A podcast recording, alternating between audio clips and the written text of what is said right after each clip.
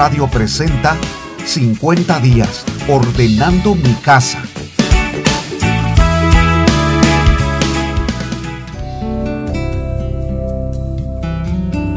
¿Qué tal? Gracias por acompañarnos en este programa 50 días ordenando mi casa.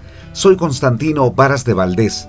Con mucho gusto te saludo porque quiero compartir contigo estas reflexiones que nos conducen a vivir de tal manera que nos enfrentemos a cualquier situación que puede ser controversial, difícil, aquello que nos quita la tranquilidad o la poca paz que teníamos.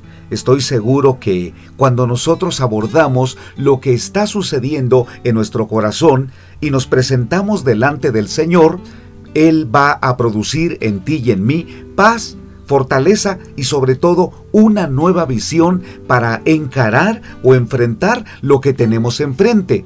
El título de este programa, así lo he puesto, en un día tan triste, confía en Dios. Todos, definitivamente todos, vivimos días tristes, pero algunas veces tenemos episodios en donde el día es mucho más triste, a veces por situaciones que son pasajeras. Por ejemplo, una lluvia intensa.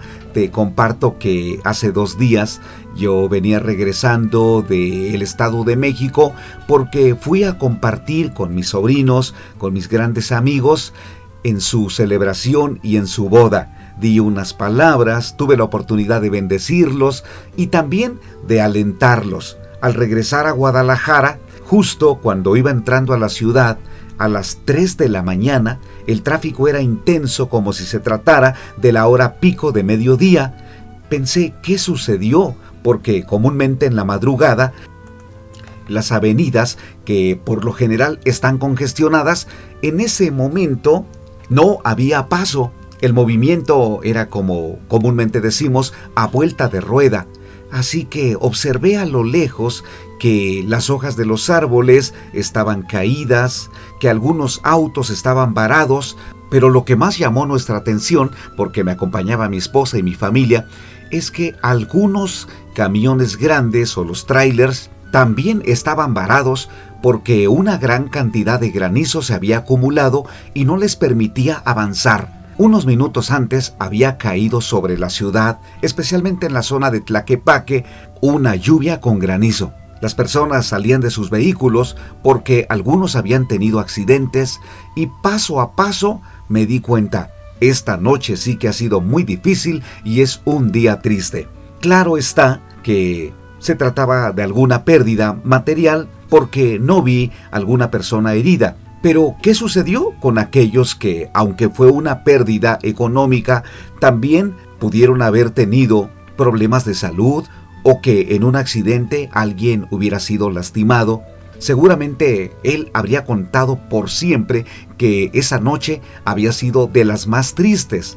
Seguro que tú también has contado o tienes en tu historial muchos de esos días y no precisamente por fenómenos meteorológicos como una inundación, un terremoto o algo semejante. Pero creo que el daño más grande que podemos recibir es cuando perdemos un ser querido, cuando nos dan la noticia que un familiar, un ser amado, ha perdido la vida, sea por un accidente, pero también por aquello que es tan trágico como un secuestro, un homicidio o por enfermedad. Creo que cuando nos enfrentamos a uno de esos días tan complicados que podría ser el día malo, no sabemos qué hacer.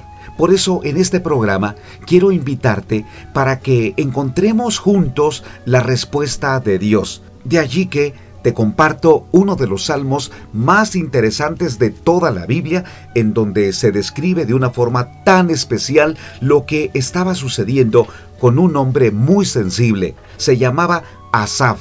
De profesión era músico, era de los cantores del pueblo de Israel, un hombre reconocido, con mucho prestigio, alguien que era tan fuerte que muchos podrían decir, yo nunca he visto deprimido a Asaf Nunca lo he visto quejarse, Nunca lo he visto triste, siempre lo veo con ánimo, con mucha fuerza, siempre está animando a los demás, así que difícilmente vamos a ver llorar a Asaf. A veces tenemos la impresión que algunas personas no pasan por estados depresivos. Algunos piensan que alguien cuanto más espiritual es, no es vulnerable para sufrir un momento de tristeza o de estrés. Lo cierto es que todos experimentamos episodios de dolor y de tristeza. ¿Qué hacer entonces? Bueno, leamos ese salmo que te comenté al principio, es el número 73 y así dice, porque son las palabras de Asaf. Se llenó de amargura mi alma y en mi corazón sentía punzadas. Tan torpe era yo que no entendía. Era como una bestia delante de ti. Con todo, yo siempre estuve contigo. Me tomaste de la mano derecha, me has guiado según tu consejo, y después me recibirás en gloria. ¿A quién tengo yo en los cielos sino a ti? Y fuera de ti nada deseo en la tierra. Mi carne y mi corazón desfallecen, mas la roca de mi corazón y mi porción es Dios para siempre. Porque he aquí, los que se alejan de ti perecerán, tú destruirás a todo aquel que de ti se aparta. Pero en cuanto a mí, el acercarme a Dios es el bien. He puesto en Jehová el Señor mi esperanza. En esta parte que te acabo de leer es el Salmo número 73 y es como un autorretrato de Asaf, aquel músico de Israel, nos presenta los cinco factores importantes para movernos en un día triste. Número uno, acepta tu condición, no la niegues. Lo que te está sucediendo es real. Los expertos en consejería nos han dicho que una de las primeras etapas cuando estamos viviendo un conflicto es la negación. En esos momentos no reconocemos que lo que está sucediendo es parte de nuestra vida. Simplemente decimos no, no, esto no me puede estar pasando a mí. Y es una etapa. Recuerdo que hace tan solo unos días, aquí en la ciudad de Guadalajara, en México, hubo un accidente que fue nota de todos los medios nacionales e internacionales. Una pareja se había casado y al día siguiente, es decir, un sábado, el novio llevaba a su amada para ser peinada, pero en ese trayecto que era tan breve de la casa a la estética, un futbolista en un auto deportivo los embistió y al instante murieron. Fue una noticia que conmovió a los habitantes, pero especialmente a su familia. Ellos decían, no lo podemos creer, hoy por la tarde tendríamos la fiesta de su boda. Definitivamente este ha sido uno de los días más desolados para aquella familia. Lo que necesitan es la confianza en Dios y encontrar algún propósito en medio de esto que es tan difícil. Por eso ayuda mucho en nuestro proceso para manejar algo que es turbio y doloroso, que aceptemos nuestra condición. El músico Asaf reconoció lo que estaba sucediendo en su interior. Él dijo, se llenó de amargura mi alma y en mi corazón sentía punzadas. ¿Te das cuenta que abrió su corazón para mostrar o para enseñar lo que estaba sucediendo? Porque es tan fácil huir y simplemente responder, estoy bien, muy bien, no me está pasando nada, estoy perfectamente bien, pero ¿qué sucede? He conocido a personas que durante el funeral se ven tan fuertes, tan sobrios, tan ecuánimes, pero a los pocos días enferman. Es más, algunos han llegado a perder la vida porque no supieron expresar lo que estaba sucediendo en su interior. Trataron de manejarlo, tal vez para no preocupar a los demás, pero en ese intento se, bloquearon, se llenaron de más dolor y de más angustia. Hace unos días, tan solo unos días, recibí la noticia a través de uno de mis amigos que me comunicó vía Facebook que por favor le llamara a mi amigo Sergio porque su esposa había fallecido. Me sorprendió mucho, dije, ¿cuál Sergio? En cuanto lo busqué, era el Sergio eh, a quienes yo había tenido el privilegio de participar en su boda y también bendecirlos. Así que ese día, ay, era uno de los más difíciles para él, porque su esposa estaba enferma y había fallecido. Ellos son jóvenes, aunque no tienen hijos pequeños, pero La relación que ellos tenían era muy, muy buena, muy saludable. Cuando hablé con él, él comenzó a llorar, a llorar y comenzó a relatar lo que había sucedido, cómo había sido ese momento cuando él llegó a su recámara y la encontró sin vida. Intentó resucitarla, comenzó a gritarle, a darle respiración de boca a boca y, le decía, levántate, respóndeme. Y me comentó que esos momentos fueron terribles que él me hubiera hablado de esa manera y que se hubiera atrevido a hablar lo que había en su corazón, eso le ayudó en el proceso de sanidad porque a las pocas horas fui a la funeraria, le pedí a mi esposa que me acompañara, entonces vi a Sergio, por supuesto, desolado, triste, con problemas de presión arterial, pero le di un fuerte abrazo y entonces me dijo, voy a estar mejor. He estado muy mal, me siento muy mal, pero voy a estar mejor. Esas palabras me mostraron que Dios estaba trabajando en la vida de Sergio porque abrió su corazón no negó lo que estaba sucediendo, no trató de impresionar a los demás que podía manejar esa situación, no aparentó estar tranquilo, él simplemente demostró lo que había dentro de sí y ese en ese momento vi cómo Dios lo fortaleció. Además me dijo, Constantino, ¿podrías darnos un mensaje a todos aquí en la funeraria? Claro, él los convocó y por lo menos había unas 80 personas quienes sufrían y lloraban, porque un día antes habían sepultado a la suegra de Sergio, es decir, era una prueba tras otra. Por eso a mí no me fue fácil poder dirigirme a ellos y decirles ánimo, tranquilos, confíen en Dios. No, no estoy acostumbrado a dar palabras tan triviales, aunque no son triviales, lo acepto, pero me refiero a dar palabras que podrían ser tan fáciles de decir, pero tan difíciles de tocar el corazón. En esos momentos lo que más vale es un fuerte abrazo y decirle a la persona, cuenta conmigo, estaré orando por ti. Y por supuesto que lo hagamos.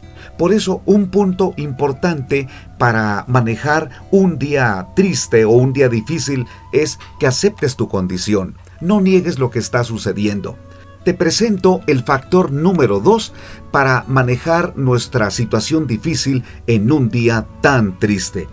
No ataques a las personas, sino al problema.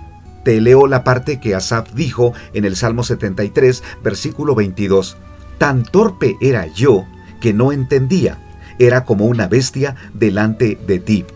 Qué bueno que Asaf pudo hablar de sí mismo, a él nadie le dijo, eres una bestia, Tampoco él dijo de otros, ustedes son unas bestias. Lo dijo de sí mismo, porque se dio cuenta que había cometido errores, que esa situación que estaba viviendo en gran parte obedecía a que no había tomado decisiones sabias, se equivocó y en esos momentos estaba cosechando lo que había sembrado. Qué bueno que no culpó a otros, atacó el problema, aunque él a sí mismo se señala como bestia, inmediatamente reconoce que no entendió algo, que no pudo comprender algo y por eso se equivocó. Esa parte me parece que es vital porque no ayuda a resolver una depresión o una angustia o un temor o una mala noticia que inmediatamente acusemos a alguien de lo que nos está sucediendo.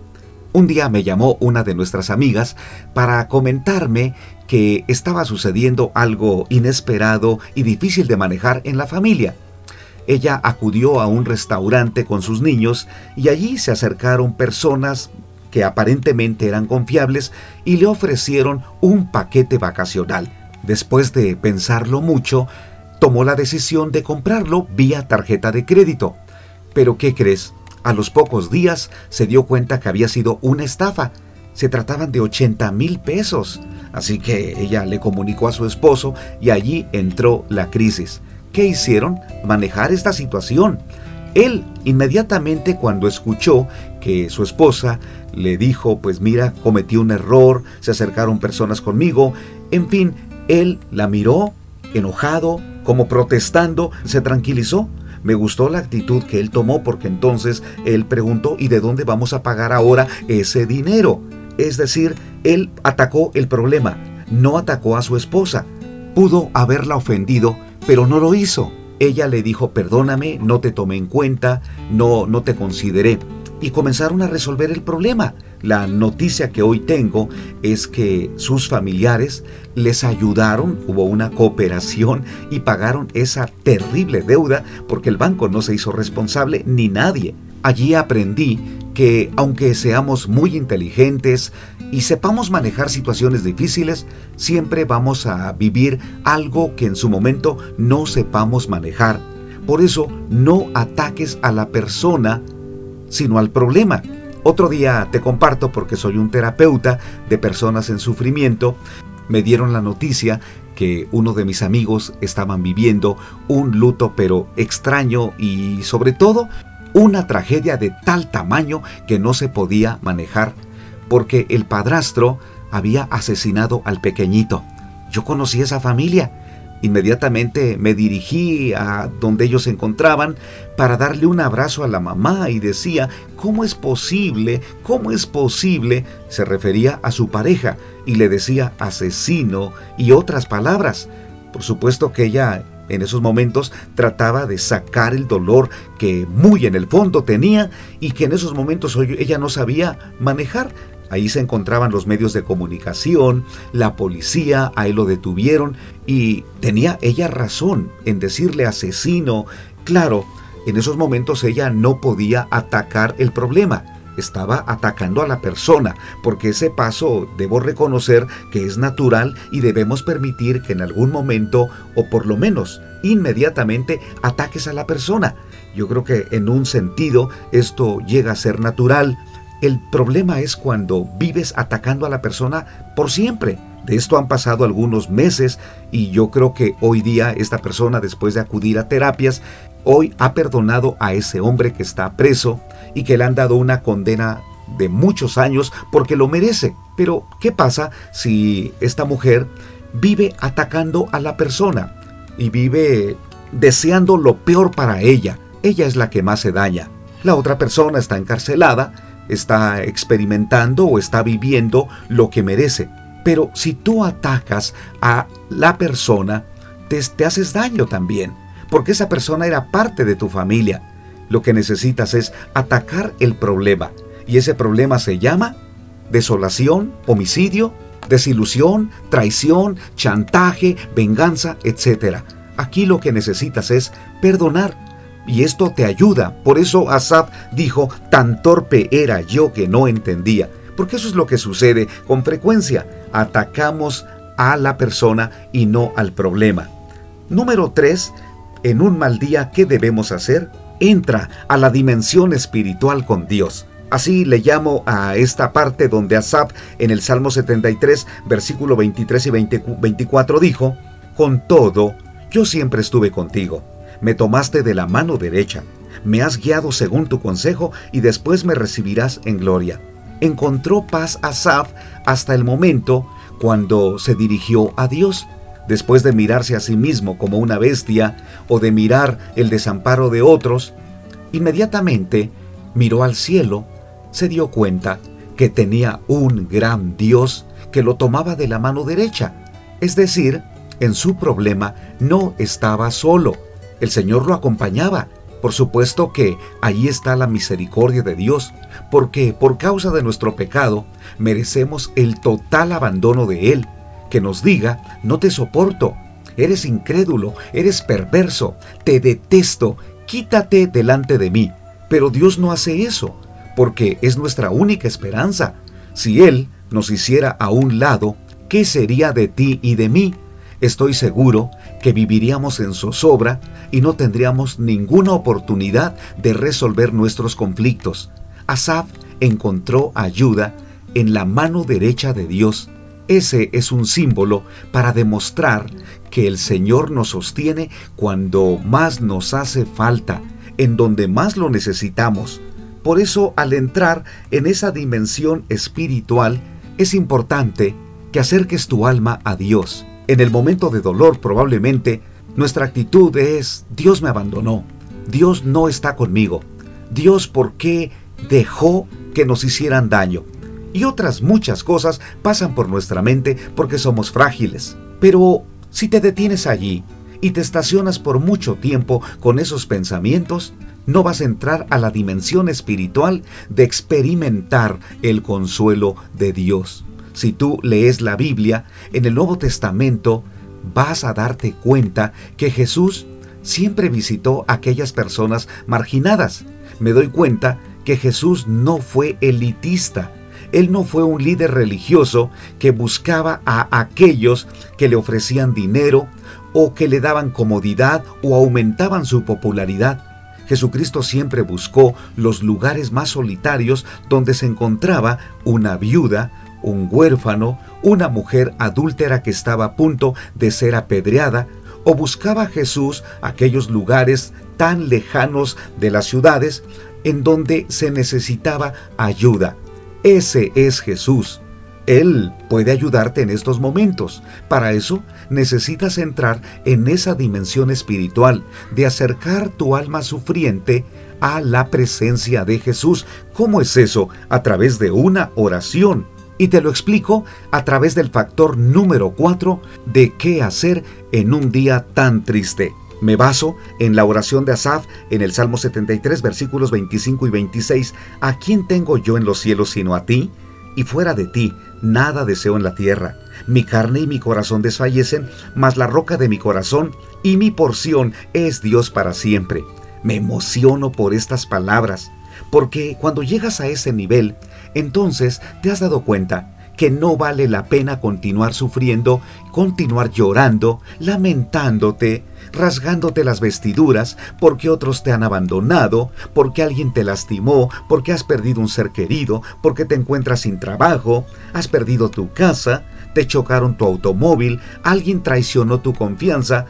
De verdad, no vale la pena vivir tomando alcohol o bien yendo con amigos a quienes les compartes tus tristezas y mutuamente lloran, pero lo hacen de tal manera que están tan angustiados, tan tristes, que se llenan de venganza o de ira. Te quiero decir, no vale la pena ese tipo de vida. Asaf encontró en la dimensión espiritual con Dios que él podía entregarle a él todo lo que tenía. Por eso le dijo, ¿a quién tengo yo en los cielos sino a ti? Porque cuando tú vives un día tan triste, te sientes solo, pero allí debes darte cuenta que tienes a Dios. Él es grande, es poderoso, es magnífico. Por eso Asap dijo, lo tengo en los cielos, porque Dios es todopoderoso para ayudarte.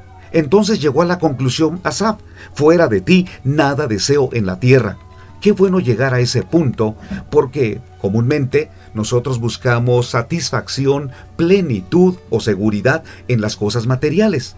Pensamos que a través de ellas nuestra vida está completa y le decimos a nuestra alma, como aquel hombre que tenía graneros en esa parábola que Jesús contó, Alma, muchos bienes tienes, alégrate, conténtate, regocíjate, debes vivir satisfecho porque todo lo tienes, no te falta absolutamente nada. Pero en esa parábola Jesucristo mismo dijo que esa noche llegaron a decirle a ese hombre, hoy vienen a pedirte tu alma y todo lo que has provisto, ¿de quién será? Entonces Jesús dijo, eres un necio. Creo que debes levantarte de esa condición. Tu vida no debe estar marcada por la necedad. No vale la pena que vivas en un rincón de dolor, es importante que busques a Dios y que Él satisfaga lo que te hace falta justo en estos momentos que estás sufriendo. Entrega todo tu ser. Es importante que te levantes de la incredulidad, de esa ansiedad terrible, ¿qué va a pasar mañana? ¿Qué va a suceder con mi hijo? ¿Qué va a suceder con mi salud? Es importante que te arrojes completamente a Jesús y le digas, en ti confío Pongo mi total confianza en ti. Lo que venga, lo que pase, lo que sucede, todo estará en tus manos. Estoy confiando en ti. ¿Podrás hacer eso, querido amigo y querida amiga? Porque este es el cuarto factor que estoy comentando de cómo manejar un día tan triste. Pero ahora permíteme hablar del factor número 5. Experimenta la presencia y el poder de Dios. Con esta parte quiero aterrizar este programa 50 días ordenando tu casa. Me baso en el Salmo 73, versículos 27 y 28. porque he aquí, los que se alejan de ti perecerán, tú destruirás a todo aquel que de, ti se aparta. Pero en cuanto a mí, el acercarme a Dios es el bien. He puesto en Jehová el Señor mi esperanza para contar todas tus obras. Qué preciosa esta parte. Y, con esto me doy cuenta que Dios es real. Que cuando estamos viviendo un día tan triste, nos sentimos tan solos, pero Dios está presente. Tienes que vivirlo. Esa tiene que ser tu historia. Porque alguien te puede contar y decir, mira, cuando yo viví esto, experimenté el poder de Dios.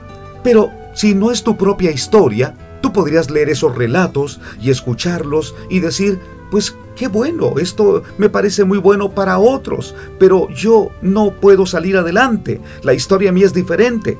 No, querido amigo y querida amiga, tu historia también tiene que ser una historia de bendición. ¿Por qué? porque tú no fuiste marcado para vivir en una condición en donde te estás muriendo poco a poco, te estás consumiendo. No, no estás marcado para vivir así.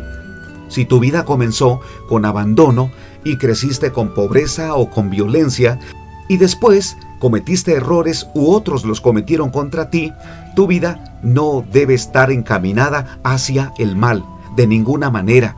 No, debes aspirar a ser feliz. Debes levantarte de ese estado donde tu mente dice, yo estoy marcado para el infortunio, no me puedo levantar de un fracaso. De ninguna manera. Podrías fracasar una vez y dos veces o hasta cinco veces, pero cada fracaso en realidad te está llevando a la victoria. Para eso es importante que consideres buscar a Dios con todo tu corazón. Esa manera no es mágica, no es algo místico, no estoy hablando de algo que solamente es para algunos o para aquellos que tienen la capacidad de racionalizar esto y de buscar a Dios porque ellos sí son espirituales. No, querido amigo y querida amiga, esto es para ti. Eres hombre, eres mujer, eres niño, joven o adolescente. Eh, tal vez has vivido tantas pérdidas que tus días han sido muchos, los difíciles, por supuesto. Mira, Dios te puede levantar de esta crisis, de esta ansiedad, de este temor. El Salmo 73 a mí me inspira. Cada vez que estoy pasando por un momento crítico, lo vuelvo a leer para darme cuenta que la historia de Asap tiene que ser la historia mía, la historia de Constantino. Así que esta tiene que ser tu historia. ¿Por qué vas a vivir diciendo soy una bestia? ¿Por qué vas a vivir culpando a otros? ¿Por qué? No, de ninguna manera. Da el paso. Y ese primer paso hoy es hablar con Dios. Así que ahora mismo, levanta una de tus manos. Levanta una mano al cielo o pon una mano en tu corazón y repite conmigo, Dios eterno, levántame de esta crisis.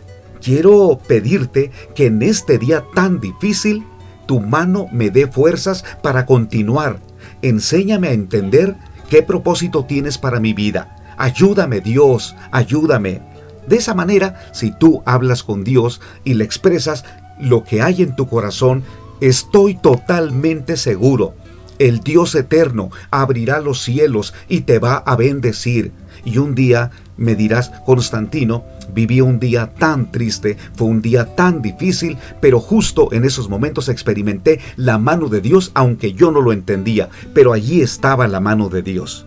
Hoy les he hablado de cinco factores claves para manejar un día tan triste. El primero es acepta tu condición. Cuanto más identifiques lo que sucede, ayudará en tu proceso de sanidad. Número 2. No ataques a las personas, sino al problema.